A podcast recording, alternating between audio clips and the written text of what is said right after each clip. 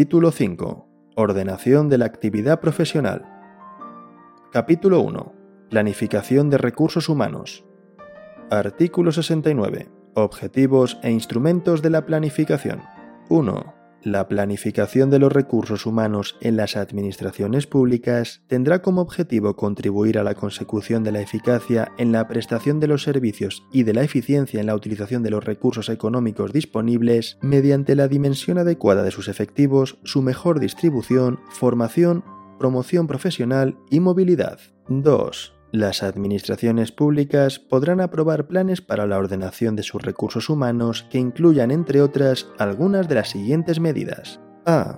Análisis de las disponibilidades y necesidades de personal tanto desde el punto de vista del número de efectivos como del de los perfiles profesionales o niveles de cualificación de los mismos. B. Previsiones sobre los sistemas de organización del trabajo y modificaciones de estructuras de puestos de trabajo. C medidas de movilidad, entre las cuales podrá figurar la suspensión de incorporaciones de personal externo a un determinado ámbito o la convocatoria de concursos de provisión de puestos limitados a personal de ámbitos que se determinen.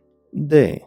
Medidas de promoción interna y de formación del personal y de movilidad forzosa de conformidad con lo dispuesto en el capítulo 3 del presente título de este estatuto. E la previsión de la incorporación de recursos humanos a través de la oferta de empleo público de acuerdo con lo establecido en el artículo siguiente. 3. Cada administración pública planificará sus recursos humanos de acuerdo con los sistemas que establezcan las normas que les sean de aplicación.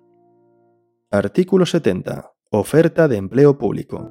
1. Las necesidades de recursos humanos con asignación presupuestaria que deban proveerse mediante la incorporación de personal de nuevo ingreso serán objeto de la oferta de empleo público o a través de otro instrumento similar de gestión de la provisión de las necesidades de personal, lo que comportará la obligación de convocar los correspondientes procesos selectivos para las plazas comprometidas y hasta un 10% adicional, fijando el plazo máximo para la convocatoria de los mismos. En todo caso, la ejecución de la oferta de empleo público o instrumento similar deberá desarrollarse dentro del plazo improrrogable de tres años.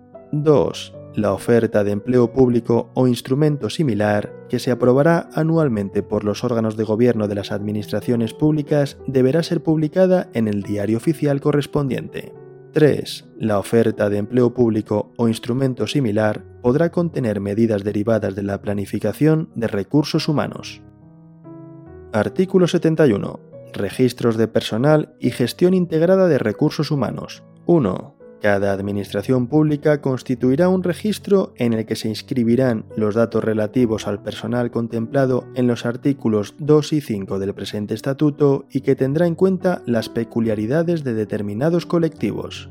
2. Los requisitos podrán disponer también de la información agregada sobre los restantes recursos humanos de su respectivo sector público. 3. Mediante convenio de conferencia sectorial se establecerán los contenidos mínimos comunes de los registros de personal y los criterios que permitan el intercambio homogéneo de la información entre administraciones, con respecto a lo establecido en la legislación de protección de datos de carácter personal. 4. Las administraciones públicas impulsarán la gestión integrada de recursos humanos. 5.